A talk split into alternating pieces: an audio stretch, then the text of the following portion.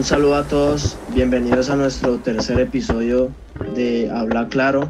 Hoy hablaremos sobre un tema sumamente importante, el cual últimamente ha cobrado mayor relevancia y que seguramente casi todo el mundo tiene alguna idea sobre él, pero lo que venimos a hacer acá es discutir diferentes situaciones alrededor del tema y, pues hablar claro. Eh, en primer lugar, quisiera saludar a Sergio, que se encuentra desde la ciudad de Cali. Sergio, ¿cómo, cómo andas?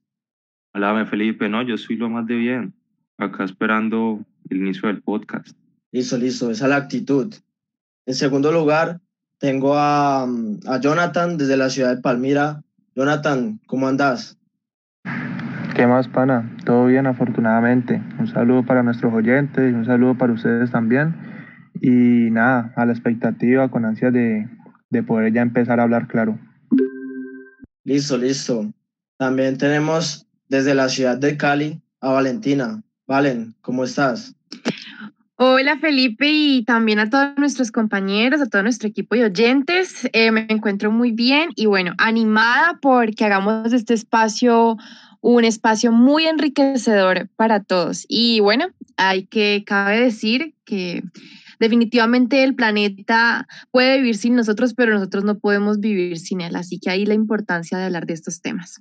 Listo. Y Valentina ya nos ha dado una pista acerca de cuál será nuestro tema del día de hoy.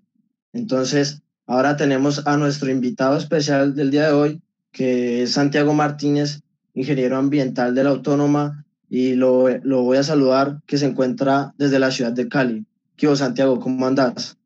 Hola Felipe, ¿cómo estás? Compañeros, eh, bueno, agradecido de poder tener este espacio aquí con ustedes y bueno, a todas las personas que nos escuchan eh, por este medio que es el podcast y bueno, espero poder aportarles un poco de, información acerca de, de, lo que venimos a, a desarrollar el día de hoy, que como ya lo mencionó Valentina, creo que es de gran importancia que todos conozcamos y bueno, de alguna manera nos empapemos de estos temas porque es algo que nos involucra a todos. Bueno, y como sabrán, nuestro tema principal el día de hoy será el cambio climático, el cual es llamado así debido a que se refiere a la variación global del clima de la Tierra, una variación que se puede ver reflejada en diferentes parámetros climáticos como la temperatura, las precipitaciones, eh, la nubosidad, etc. Esto debido a la actividad del ser humano que a lo largo del tiempo ha generado ciertos efectos adversos pues a las condiciones eh, del medio ambiente, como, como, como ya sabemos. Ah, bueno, ¿y qué ha hecho el ser humano o qué se está haciendo hoy en día para revertirlo? Eh, hoy, eh, sobre eso es que vamos a discutir un poco hoy. Y unas noticias de los días recientes son como la del socavón gigante en México, el cual ya ha alcanzado más de 80 metros de diámetro y 20 metros de, de profundidad. Un, un, fenómeno natural que preocupa, ya que se debe, ya nos lo podrá aclarar Santiago en su intervención, tengo entendido a qué se debe a diferentes variaciones en la humedad de la tierra debido a, pues, al uso de la misma. Otra noticia que también tenemos reciente es el ojo de fuego que se ha creado en el Golfo de México debido pues a, las actividades de extracción de petróleo del, del, acuífero de estas zonas, el cual pues hubo un accidente, el cual causó un gran daño en esta zona y, y pues no se sabe realmente de qué magnitud es el daño, pero pues se sabe que es muy preocupante. Quiero mencionar también el, el Acuerdo de París que se, que se enmarca eh, pues en esta cuestión de, las de la Organización de las Naciones Unidas que, busca reducir de forma sustancial las emisiones mundiales de gases de, de, efecto invernadero y limitar el aumento global de la temperatura en este siglo a 2 grados Celsius. Esto exige una colaboración entre diferentes países a nivel mundial, eh, una cooperación internacional muy importante y lo que también establece es que los países ya desarrollados también ayuden a los países en vía de desarrollo en la labor de la mitigación del cambio climático y la adaptación a este. Lo que ocurre realmente es que esto muchas veces se queda ahí nomás y no, no ocurre, no ocurre como debería ocurrir. Y en un mismo texto de la página web de la ONU dice, el mundo está muy lejos de cumplir los objetivos del Acuerdo de París. Las reducciones de emisiones de carbón en el punto máximo de las medidas de confinamiento por el coronavirus alcanzaron hasta un 17%, pero ya se acercan de nuevo a los niveles previos a la pandemia y a, lo largo, y a largo plazo no tendrán mucho impacto en las consecuencias, en las concentraciones de gases de efecto invernadero de la atmósfera. Entonces tenemos que, bueno, está este acuerdo, pero no se está pues llevando a la realidad como debería ser. Eh, con, respecto a este tema, quisiera preguntarle a nuestro invitado Santiago, ¿qué opina acerca de este tipo de acuerdos y qué se necesita para que de verdad se vean pues, resultados efectivos y que el planeta pues de verdad eh, no sufra tanto como lo viene sufriendo debido pues a la actividad humana? Santiago. Ok, Felipe, vale. Bueno, este es un tema que se viene trabajando, de hecho, desde los diferentes acuerdos en Río, 20 eh, más, en donde se establece pues un objetivo de desarrollo sostenible, si no estoy mal, no recuerdo, es el 16, que es acción por el clima. ¿Por qué? Porque como tú lo dices, esto se ve reflejado, impactado no solamente en una región, sino que a nivel mundial. Entonces, acuerdos como este hacen un llamado de alerta hacia las diferentes problemáticas a las que estamos expuestos y que muchos, muchos países son conscientes de ella. Sin embargo, yo denoto básicamente dos problemas. El primero es el egoísmo humano que hay en las diferentes naciones y la falta de compromiso gubernamental para poder llevar a cabo estos acuerdos. Porque como lo dicen allí, son acuerdos que suenan muy bonitos, muy lindos, donde muchas veces el alcance que puedan tener requiere un gran esfuerzo gubernamental junto con las entidades públicas, privadas y la ciudadanía. Entonces, creo que ese, ese aspecto es muy importante manejarlo porque muchas veces decimos, decimos y no cumplimos, digamos, esas metas, esos objetivos. Entonces, eh, este tipo de acuerdos, como muchos otros que se desglosan a partir de este, del, del, Acuerdo de París, pues eh, nos permiten a nosotros eh, saber por qué camino, qué acciones podemos nosotros tomar. ¿sí? Entonces, muchas veces eh, es muy compleja cierta, cierto mecanismo de participación que puede tener un país en cuanto a la reducción de los gases de efecto invernadero, pero yo siento que, que esto quiero, quiero como incluirlo más hacia, hacia el que podemos hacer individualmente. Que muchas veces nosotros decimos, no, esto puede que ni sirva, que ni provoque, ni afecte. Pero cuando lo hacemos en masa, creo que que podemos llegar a un, gran impacto. Bueno, Santiago, de lo que dices, sí tengo algo muy breve que allí retroalimentar y es que si hay una falta total de apoyo en estos problemas ambientales, eh, por ejemplo, en Estados Unidos, o sea, a mí me sorprende cómo un país con tanta potencia como Estados Unidos no cree en el calentamiento global. De hecho, el retiro de Estados Unidos del Acuerdo de París no provocó una, como un estallido de países que acompañarán esa renuncia al compromiso contra el calentamiento global. Sencillamente allí no pasó nada.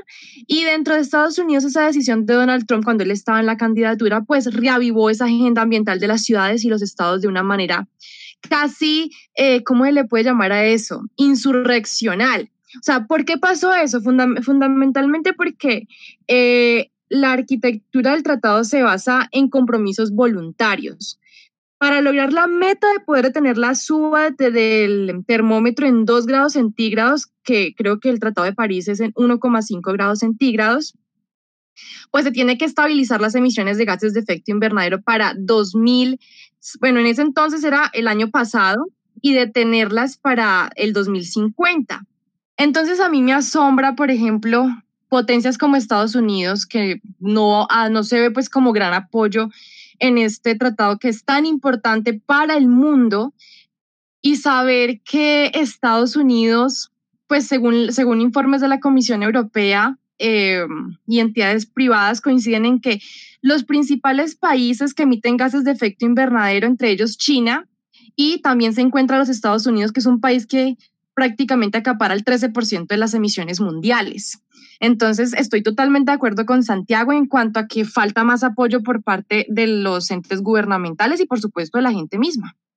Así es, vale. Eh, sin embargo, eh, tenemos que aclarar dos cosas, digamos, desde la parte técnica, y es que muchas veces la variación que hay en el clima es afectada por, por dos fuentes principalmente. La primera que es de origen natural, que es la que ocurre durante mucho, mucho tiempo, y la segunda es a causa de las afectaciones y de la intervención humana. Tú mencionabas que, por ejemplo, Estados Unidos eh, era uno de los países que mayor aportaba en las emisiones de gases de efecto invernadero y básicamente es por qué.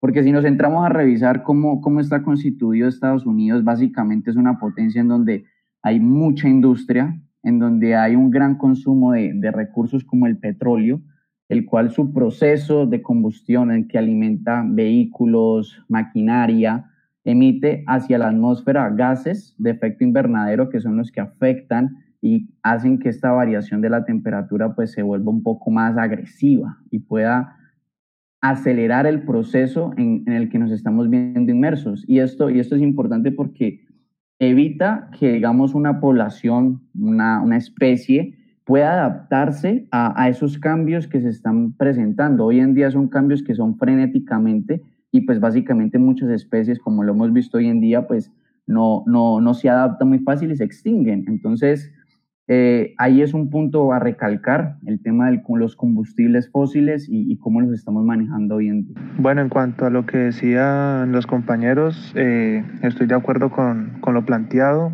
y sobre todo quería hacer hincapié eh, en algo que mencionó Santiago en su primera intervención y que volvió a retomar ahora, que es prácticamente, pues en pocas palabras, el papel del ser humano en estas afectaciones negativas al planeta. Pienso yo que en muchos casos, lamentablemente, eh, lo que nos lleva a afectar el planeta es algo que ya está intrínseco en nosotros, hasta tal punto que hay personas que no pueden vivir sin, sin hacerlo. Por ejemplo, el consumo de carne. Hay personas que literalmente no pueden vivir sin consumir carne debido a que sus cuerpos pues, no, no lo resisten y es algo que directa o indirectamente afecta al planeta Tierra en general, más allá pues, de la afectación directa que hay sobre los animales, ¿no? Al consumir carne pero esto, como digo, es algo que no todas las personas pueden prescindir de ello. Eh, por ejemplo, en lo personal, pues es algo que yo vengo ejecutando ya desde el año pasado, que he ido implementando poco a poco, porque obviamente pues desde un principio el cuerpo se ve desbalanceado por ello. Entonces ahí es donde entra otro dilema y es qué hacer, qué hacer en esos casos en los que por más que uno quiera, no puede realizar ese tipo de cambios positivos en pro de un planeta mejor.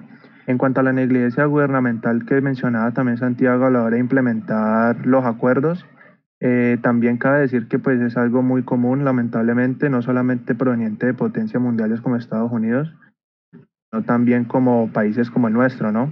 Por ejemplo, se ve reflejado a la hora de ratificar el Tratado de Escazú, que eso ya también lo hablaremos, si así lo desea el invitado, y también a la hora, por ejemplo, de implementar el fracking, que es prácticamente regalarle nuestros suelos a multinacionales árabes a cambio de simplemente miseria, más miseria para nuestros, para nuestros compatriotas. Entonces, también es algo bastante complicado de manejar y que se soluciona pues más desde un asunto político que otra cosa, ¿no? Eligiendo bien a nuestros representantes. Así es. Eh, mira que algo que es importante que resaltemos es básicamente algo muy sencillo. ¿Cuáles, ¿Cuáles son las causas del calentamiento global? Y creo que se, se, relaciona mucho con las circunstancias que estamos viendo con el tema del socavón que ha estado en México, con el tema del ojo de fuego, que hemos estado viendo noticias acerca de eso. Y mira, básicamente lo que la literatura y las investigaciones han dado es que una de las primeras causas es precisamente la agricultura y la ganadería extensiva. Son las que definitivamente causan los mayores impactos en el calentamiento global. Y otra de ellas, pues, es las emisiones de gases de efecto invernadero, provenientes de los combustibles fósiles. Entonces, creo que ahí hay un poco de tela para cortar. Poco. Sí, justamente estaba pensando en, en eso de la ganadería, porque por, lo menos en Colombia es una industria que cada vez crece más. Y esto se ha reflejado en las millones de hectáreas que, que se pierden cada año debido a que necesitan más terreno pues para para soportar la ganadería y, y, todo, todo ese sistema que, como bien ya dijiste, es un gran detrimento pues, para el medio ambiente. Eh, por lo tanto, sería bueno pensar cuáles serían las alternativas, porque eh, es una industria que responde a una gran cantidad de dinero y eliminarla pues sería un sería un completo desastre económico pues para Colombia en primer lugar. Entonces me gustaría pues que entre todos pudiéramos concretar cómo sería una alternativa más sostenible, por lo menos pues para Colombia. Ahora que tenemos el caso de, de la restitución de tierras, ¿cómo podríamos pensar estas nuevas tierras que van a ser trabajadas pues, por campesinos, mano campesina, para un futuro sostenible y que, y pues que, que también sostenga la economía de esto. Yo considero que, que lo más importante es como el modelo económico que se esté desarrollando y quienes sean los que se encarguen de, pues de esos procesos de energéticos para que la, la sociedad funcione. Y cómo se llega como a, a ello, cómo se llega a, a, determinar cuáles son los caminos para que la sociedad se vaya desarrollando, pues a través de la política que, que cada país maneje o cada sociedad maneje. Y la política se ve determinada eh, socialmente a través de una participación ciudadana que supuestamente pues está fundamentada en la democracia de, de nuestro país o de, las sociedades, de la mayoría de sociedades que hay pues globalmente. Y ahorita también eh, Santiago nos comentaba que ah, había como mucha, había un peso en la labor individual de, de, de, cada uno de nosotros para mitigar un poco este cambio climático o este calentamiento global, eh, bajar un poco también esos niveles de, de calentamiento global. Y quisiera pues resaltar ese tema de la educación social o de la educación ambiental acerca de estos fenómenos y cómo a través de un fortalecimiento de la institución para la educación ambiental se pueden fortalecer capacidades y disposiciones individuales y colectivas para auspiciar cambios significativos que contribuyan a evitar los peores escenarios posibles de la crisis climática. Un proceso que pues considero demorado y que mm, y pues sí, que más que todo aquí en Colombia, que pues sabemos que la educación es un poco precaria a nivel público y, y yo quería compararlo un poco con otros, otras experiencias que he podido observar por documentales, así pues de un poco alejado. Es por ejemplo que yo he visto en Argentina que desde hace mucho tiempo se venían dando como protestas populares, sociales, en contra de, de proyectos de minería en ese país, y tal, como que la gente allá sí, se, sí era más consciente acerca de qué era lo que ocurría con, con la tierra. En cambio, aquí en Colombia, pues sabe todo, uno no sabe de verdad, eh, pues en cuanto a minería, en cuanto a otros procesos que intervengan la tierra, qué, qué ocurre. Y pues la gente como que no, no, ahora último es que se ha venido generando ese sentimiento de descontento acerca de, pues, del cuidado del medio ambiente con las protestas en contra del fracking, etcétera. Pero, pero pues me parece importante resaltar ese aspecto de la educación. Bueno, otro, otro tema importante y pues conectándolo con esto que acabo de mencionar es acerca del, del, del fracking en Colombia. ¿Qué, ¿Qué ocurre con esto? ¿En qué, en qué vamos aquí con, con ese tema? Y, quisiera preguntarle a nuestro invitado Santiago qué, qué opina acerca del fracking, eh, cuáles son las consecuencias para el medio ambiente a futuro, cuáles son las alternativas y, y, y pues qué, qué está ocurriendo ahora en Colombia con respecto a eso. Hey Felipe, mira, el tema, el tema de, del fracking de, que se está viniendo actualmente en desarrollo aquí en, en Colombia, es algo que tú decías anteriormente y es el tema de, de cómo son las posturas políticas y los intereses eh, individuales muchas veces que se, se, se, debaten para esta toma de decisiones. Básicamente el fracking está comprobado que es un impacto, o sea, haga cuenta que es literalmente declararle la guerra a la naturaleza y al medio ambiente. Bueno, y es que eh, cuando hablan de fracking a mí me das como dolor de cabeza tan solo pensarlo, saber cómo no, no basta con ver tanto, eh, tantos videos, tantas noticias de todo lo que ha pasado en otros países debido a estas prácticas tan irresponsables. Y lo que más me parece es la ingenuidad de la gente. O sea, ¿cómo pueden venir a decir que el fracking aquí se puede hacer de manera responsable? O sea, la industria que quiere hacer proyecto con nuestro país para empezar a hacer fracking en Colombia dice que quieren demostrar que sí se puede hacer de una manera responsable y que los impactos ambientales asociados no son de la magnitud que aseguran los movimientos ambientalistas. O sea, yo no sé si reírme o llorar. ¿Por qué lo digo? Porque siempre voy a recordar algo que me dijo un profesor y es hablar uno de minería, o sea, hablar que hay, hay minería responsable o sostenible es como uno venir a hablar de que hay un, un bombardeo humanitario sea, es ilógico. Hablar de que hay fracking responsable es hablar de que hay un bombardeo humanitario completamente. O sea, no se puede. Eh, a finales del diciembre, diciembre pasado, pues el gobierno, por medio de la Agencia Nacional de Hidrocarburos y Ecopetrol, firmó justamente ese contrato que le dará vida al primer proyecto piloto de investigación integral de fracking en el país, lo cual es desastroso. Y hace un rato eh, conversaba yo con Jonathan de que, bueno, ¿y qué pasará con esto del fracking? Realmente ellos nos dicen, no, pues ahí están, veremos. Y recordemos que en las elecciones el presidente Duque nos dijo, como muchas de sus promesas en vano, que no haría fracking, mejor dicho, por nada del mundo y qué es lo que está haciendo. Y decíamos, nada de raro tiene que aquí ya se esté haciendo eso bajo cuerda, o sea, que de hecho ya esté por ahí eh, eh, el, proyecto ya listo y que nos estén simplemente eh, con noticias y con otras cosas, pues allí distrayéndonos de lo que realmente está sucediendo en el país.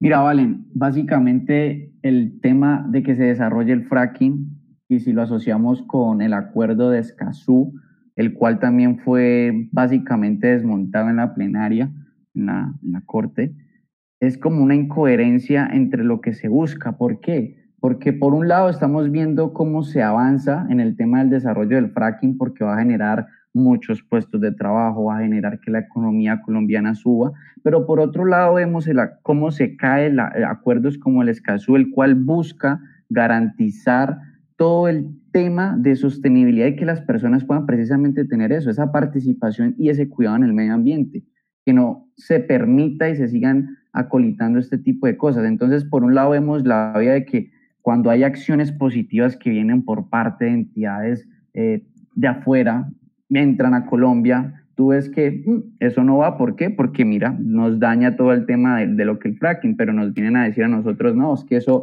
eso es muy bueno, eso, eso no daña, eso es poquitico, pero, pero después lo arreglamos. Lo que muchas veces es, bueno, después quién? Las generaciones de ahora no, las que siguen son las que van a venir a pagar las consecuencias de este tipo de actividades. Entonces, es un, es un arma y una contravía en el tema de los intereses políticos que Muchas veces nosotros, los jóvenes, somos los que podemos dar esa, esa voz de cambio y que la gente pueda abrirse ese concepto, ese concepto en que muchas veces no, es que la política, que pereza, es que constitución política, no, es importante poder conocer y saber las herramientas que tenemos para poder poner a disposición de todos los ciudadanos nuevas alternativas y que no, no se caigan acuerdos como el de Escazú, que recalco que es algo muy importante y de hecho ratifica lo que el artículo 79 de la Constitución Política busca y es que tengamos un ambiente sano. O sea, es que ya está intrínseco ahí.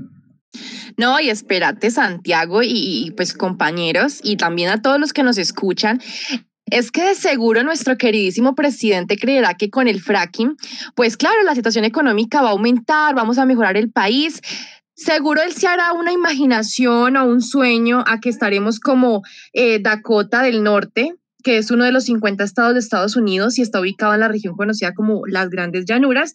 Es gigante, es como más o menos el doble del tamaño del departamento de Caquetá y cuenta apenas con 700 mil habitantes. Seguro el nuestro presidente creerá que vamos a, digamos, a ser tan una potencia económica porque de hecho este lugar es un departamento que eh, ha permitido ser un estado próspero con la tasa de desempleo más baja del país. Y según el Departamento del Trabajo de Estados Unidos, pues tienen el salario promedio más alto de toda la nación. A ver, tal vez eso sí pase, puede que sí, claro, nos dé mucha platica. Pero como dice por allí mi abuelita, que siempre uno se acuerda de los dichos de los abuelos, sale más caro el caldo que los huevos, porque al país le va a costar más pagar los daños que generaría el fracking que los mismos beneficios económicos que va a traer para el país esta explotación. Así es, es que se evalúan los beneficios es a corto plazo, inclusive hasta mediano plazo, pero a largo plazo es cuando todo el mundo se hace el de la vista gorda, totalmente.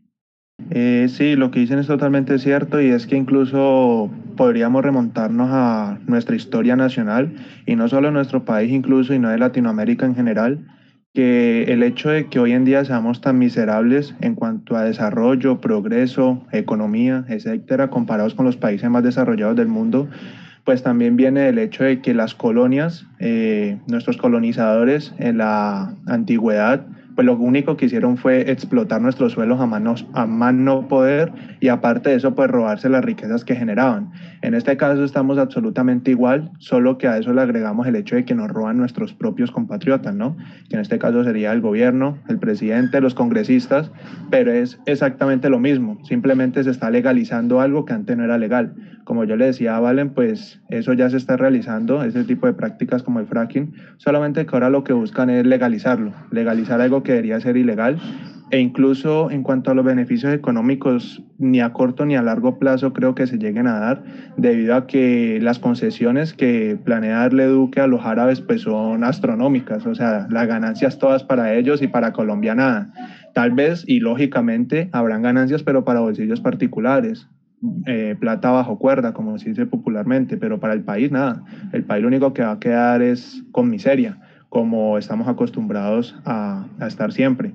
Entonces, a mí, por ejemplo, me parece una falta de respeto, eh, hablando ahorita del Tratado de Escazú, que trabaja Colación Santiago, el hecho de que el Congreso prácticamente se esté burlando nuestras caras y haya o sea, pasado por alto la ratificación de dicho tratado, como quien dice, listo, lo firmamos, pero ahorita paila porque no lo vamos a ratificar, entonces quedamos en las mismas. A mí eso me parece una falta de respeto que lo hayan hecho sabiendo que pues estaban próximos a salir a vacaciones y que si no lo hacían antes de, pues ya se iba a tumbar ese, esa pertenencia de Colombia al tratado y pues efectivamente así fue. Compañeros, yo creo que de pronto hay personas que al escucharnos hablar del, del, proyecto de Escazú, pues dirán, venga, ¿y qué es eso? Entonces, bueno, para contextualizar un poquito, Escazú, pues es un trata es el primer tratado, es que es el primero y eso lo hace muy especial, sobre ambientes y derechos humanos que busca justamente proteger a personas que defienden y cuidan el ambiente, o sea, al igual que a prevenir conflictos ambientales como la catástrofe de, de permitir fracking en Colombia. Eh, y bueno, sencillamente es una realidad eh, en toda América Latina y el Caribe tras la, ratificación de 12 países, que entre ellos está Argentina, México, Uruguay, eh, Bolivia. Y ya como que teniendo en cuenta esto, que, que pues este tratado si se hace sería, mejor dicho, lo mejor que nos puede pasar, hay algo muy complejo y es que lastimosamente Colombia podría decirse que es uno de los países más peligrosos, bueno, para todo realmente, pero para defender el ambiente es una cosa tenaz. Tanto así que yo creo que ustedes se dieron cuenta, creo que eso fue el 15 de enero, donde amenazaron a un niño ambientalista conocido él como Francisco Vera. O sea, es un niño y fue amenazado luego de publicar un video en el que simplemente le pedía al gobierno Duque garantizar conectividad de todos los territorios del país para poder eh, dar eh, regreso a clases. Ni me pongo a leer lo que le dijo la persona porque es totalmente terrible, o sea, es que fue feísimo las palabras que le dijo este, este personaje al niño. Entonces, por ahí empecemos, o sea, un niño que trata de hacer un cambio y no puede, ahora imagínese un adulto, o sea, la gente ya hasta le da miedo hablar de medio ambiente, posible que avancemos así. No, valen, pues imagínate si eso le hacen a un niño, que uno dice, santa criatura de Dios, imagínate una persona que tenga alguna posición o alguna posibilidad de ejercer un cambio, pues los mata. Muchas veces porque, porque vemos tantos líderes sociales asesinados. Y creo que eso es algo que es, es importante que veamos y es que cuando nos referimos a líderes sociales no solamente implican que beneficien a una comunidad en la parte, digamos, de comunicación, en sus garantías, sino que también en su entorno y su entorno que incluye, pues la parte ambiental, obviamente. Entonces, cuando hay ese tipo de personas que están allí haciendo como la piedrita, pues imagínate, chao, los despachan y no líderes sociales asesinados por todo lado y más bien sigamos como vamos para adelante, que según nuestro modelo económico también que, que resaltamos, pues nos lleva supuestamente un mejor futuro, un mejor mañana. Y si por ahí empezamos, Santiago, eh, realmente no podemos quedarnos de manos cruzadas esperando a que el gobierno haga algo por nosotros. Eh, el mensaje es muy claro, o sea, por diferentes medios en cuanto al grave cambio climático que estamos viviendo en el mundo. Por ejemplo, las personas en Canadá se mueren por, la por las fuertes oleadas de calor que pasan los 49,6 grados centígrados y dejan más de 200 muertos. Entonces, simplemente por eso y por muchas más, por muchas cosas más, no podemos esperar a que Colombia asuma este compromiso que fortalecerá la paz, la democracia ambiental, la seguridad de quienes dedican su vida a defender el entorno, el futuro del acuerdo, pues lastimosamente eh, sigue en espera y se definirá en el Congreso, pero pues tampoco podemos quedarnos allí esperando a ver que nos salven la patria. Claro, muy importante lo que, lo que acaba de decir Valen y vamos otra vez a lo que decía Santiago al principio del episodio de que en muchos casos no empezamos a ejercer cambios individuales porque creemos que no va a servir para nada, pero como dicen por ahí, la unión hace la fuerza. Si sumamos poco a poco varios, millones, miles de pequeños cambios individuales, es 100% seguro que se va a notar una gran diferencia positiva. Y no nos podemos quedar de brazos cruzados, como dice Valen, esperando a que alguien venga a rescatar lo que es de nosotros y lo que nosotros mismos estamos dañando sino que tenemos que empezar a tomar, a tomar cartas en el asunto desde ya. Y es que también hay mucha gente que piensa que eso va a ser dentro de unos años. Como que les dicen, no, es que la temperatura, el cambio climático, el calentamiento global, todo esto.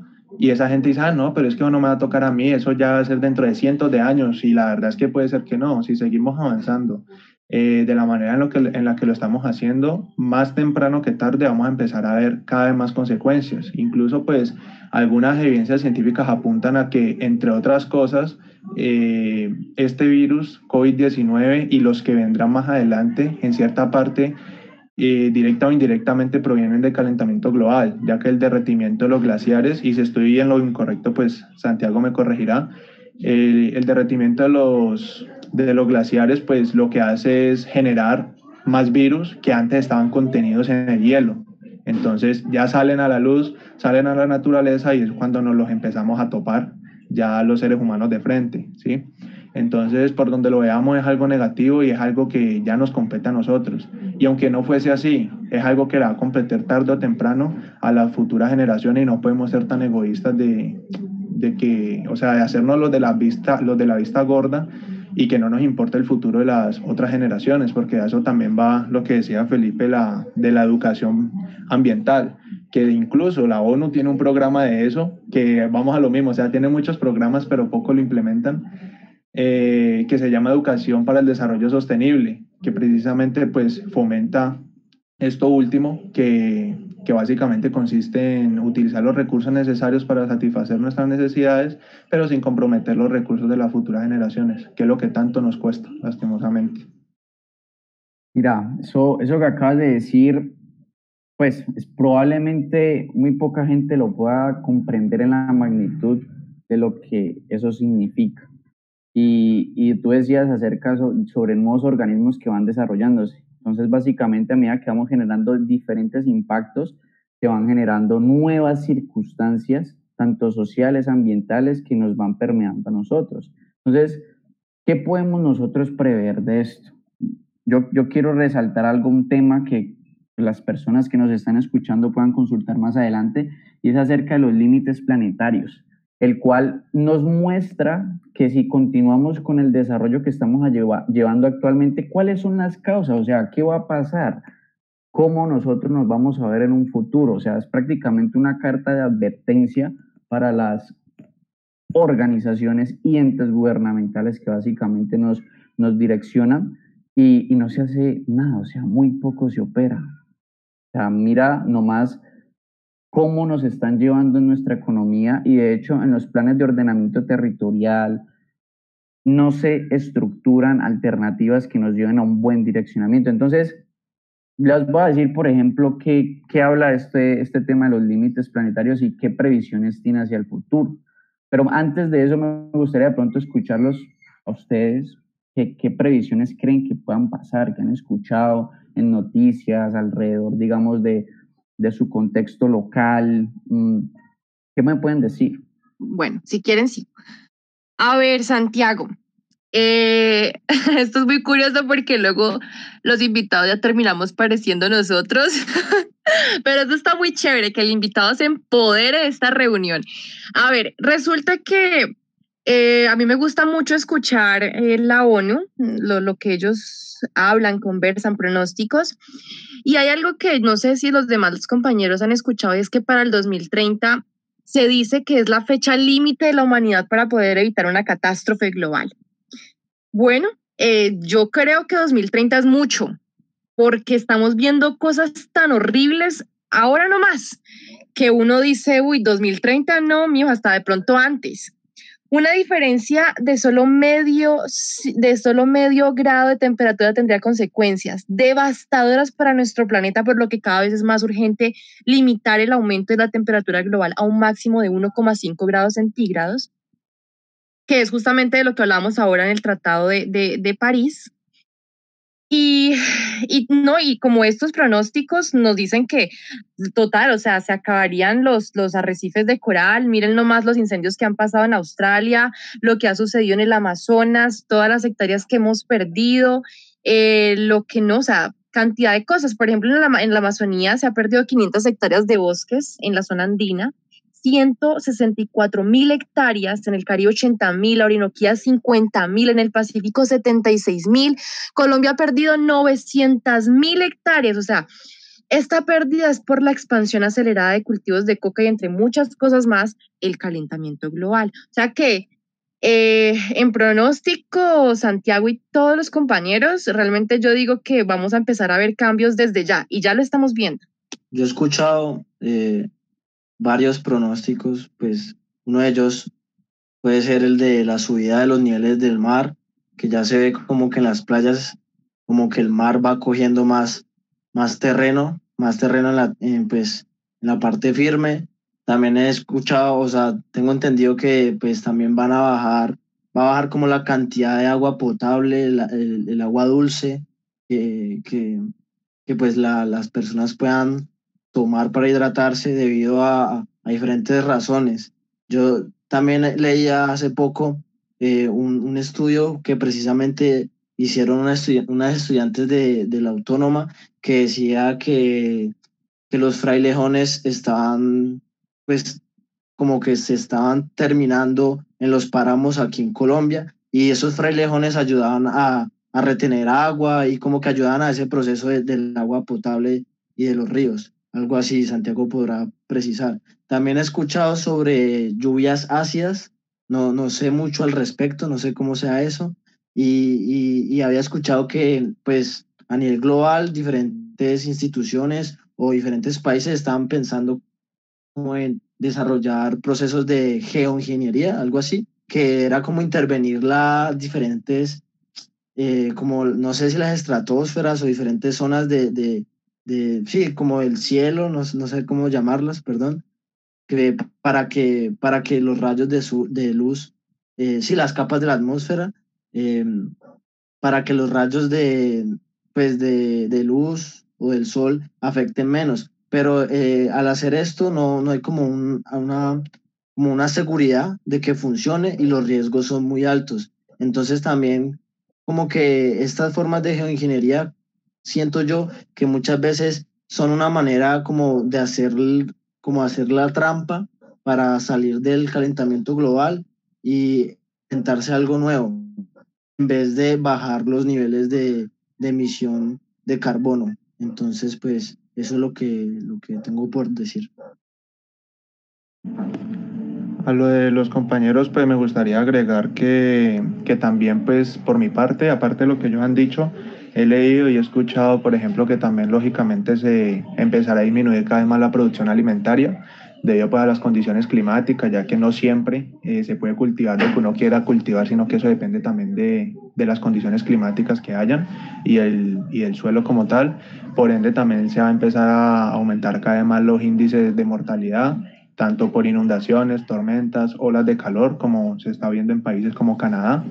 Y aparte de eso, algo que me parece muy importante es que, lógicamente, según varios estudios científicos, pues los países que más afectados se van a ver van a ser los países más pobres, ¿no? Precisamente porque son los que cuentan con menor capacidad y con menor cantidad de recursos para afrontar los cambios, pues, que va a traer consigo eh, el clima y el calentamiento global y todo este tipo pues, de fenómenos y problemáticas de las cuales hemos hablado. Entonces, por ejemplo, ahí cómo quedaría Colombia, porque Colombia pues para nadie es un secreto que somos de los países más ricos en biodiversidad, en recursos naturales, etcétera, e incluso en lo económico, pero el problema es que esa riqueza se queda en bolsillos particulares, se quedan los mismos de siempre, es decir, no es riqueza del país para el país, sino riqueza del país para unos pocos. Entonces, pienso yo que desgraciadamente si las cosas no cambian y si no empezamos a, escuchar propuestas de los candidatos que incluyen dentro de su agenda eh, el combate contra el cambio climático, contra el calentamiento global, pues Colombia va a estar en esa lista eh, de los países más perjudicados por este tipo de problemáticas y que cada vez más se van a ver inmersos eh, en la mortalidad debido a los mismos. También se está llegando a un punto de no retorno con respecto a la deforestación, porque pues, cada año el Amazonas, solo en Colombia, aumenta por lo menos un 60% las áreas de deforestación. Y estas son pensadas pues, para otras industrias, ganadería, eh, agricultura, y nunca se piensan para una posible reforestación.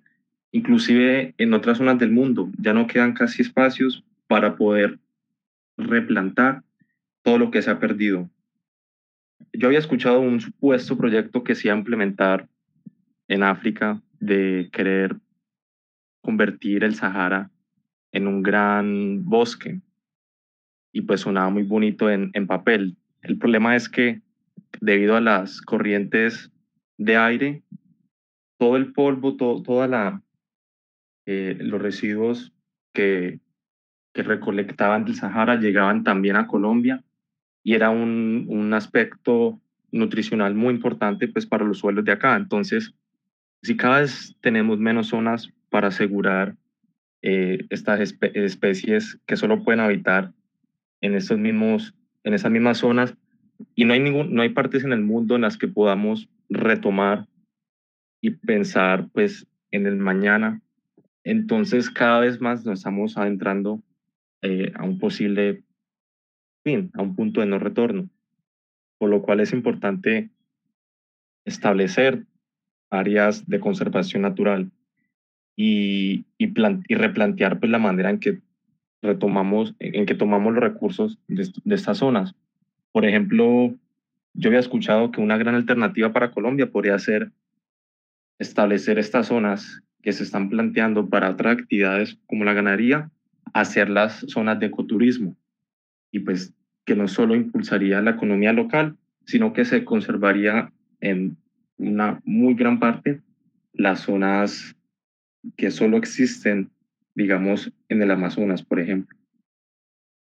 Bueno, yo ya quiero como finalizar mis intervenciones en cuanto a la temática que estamos trabajando el día de hoy es que es muy triste lo que está pasando en los páramos aquí en Colombia. O sea, no nos vayamos tan lejos.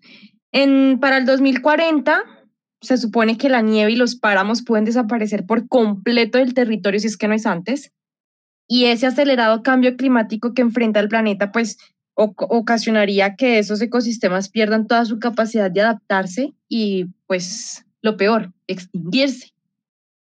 Para finales de ese siglo se creería de las condiciones climáticas óptimas para que se formen desiertos. Habría un notable incremento de bosque tropical seco que dejaría el territorio más expuesto a incendios de la cobertura vegetal, desde luego. Eh, el clima favorable para cultivos se va a reducir dejando solo el 21% del agua total de países para usos agrícolas. Para entonces, pues lo habitual será que se presenten temperaturas mucho más altas y muy poca lluvia, que de hecho ya lo estamos viendo. Algo que me tiene a mí sorprendida es que cerca del 80% de la población y todas las actividades económicas están localizadas en cuencas con déficit natural de agua. Además, alrededor del 9,5% del territorio, el eh, 9,5%, tiene una alta susceptibilidad a deslizamientos de tierra, en especial el sector nororiental de la Sierra Nevada de Santa Marta, el sur de Bolívar y también el nororiente de Boyacá y de Cundinamarca. Entonces, hay que ponernos las pilas. A veces la gente, uno habla de esto y es como si uno le estuviera hablando de cualquier cosa. Entonces, hay que trabajar más tanto individual como colectivo. Así es, compañeros. Ustedes dijeron cosas muy, muy importantes y creo que, que son las que se están y se van a ver reflejadas en mayor cuantía en un futuro. Sin embargo, quiero aportar a, lo que ustedes acaban de decir y es básicamente que en un futuro el agua va a ser tan importante como recurso, al igual como hoy se ve el petróleo, que muchos de los países que consideramos ricos, como por ejemplo Venezuela, que tiene tanto petróleo, como por ejemplo Dubái o los Emiratos Árabes, donde ese recurso es tan, tan alto, el agua en Colombia es el recurso más grande que tiene. Y en un futuro lo vamos a ver escaseado, no tal vez no en Colombia, sino en otros países. Y de hecho en México específicamente ya estamos empezando a ver una de esas problemáticas. Las, las provisiones con lo que nosotros comemos cada vez, como, como lo decía Sergio, eh, son más escasas, los alimentos son menos sanos, producto pues de todos los impactos que se están generando, producto del calentamiento global, producto de la pérdida de biodiversidad. Entonces, las provisiones del futuro son llenas de complejidad, tanto en la parte ambiental como en la parte social, porque van relacionadas de la mano. Creo que vamos a tener una escasez de, de buena salud, porque las condiciones no están dadas para ellos, tanto en la atmósfera como en el suelo, como en el agua, vamos a, a vernos afectados hacia la adquisición de alimentos sanos, ricos y nutritivos. No vamos a tener esa capacidad. Vamos a ver cómo se siguen extinguiendo especies, vamos a ver desiertos aún más grandes de los que hay actualmente, vamos a ver que la capacidad de regeneración del planeta Tierra va a ser aún peor sin embargo, sé que todo esto suena muy trágico y aquí es donde, bueno, aparte de todas las cosas que se pueden seguir desarrollando, yo, yo quisiera hacerle una invitación a las personas que, que nos escuchan y nos van a escuchar en algún momento. Y es que sí, suena muy tétrico, muy deprimente, pero eso no significa que no podamos empezar a hacer el cambio. Eh, y es con pequeñas acciones desde lo individual, desde el cambiar de conciencia y el egoísmo que tenemos nosotros y transformarlo en amor hacia el otro, en el amor hacia lo que nosotros eh, hacemos. ¿Ya? Creo que eso hace parte de la unión. Muchas veces el ego nos divide, los intereses nos dividen. En cambio, cuando tú intentas dar lo mejor hacia ti por el otro también, pues nos vamos a, llevar grandes sorpresas. ¿Qué podemos hacer, muchachos?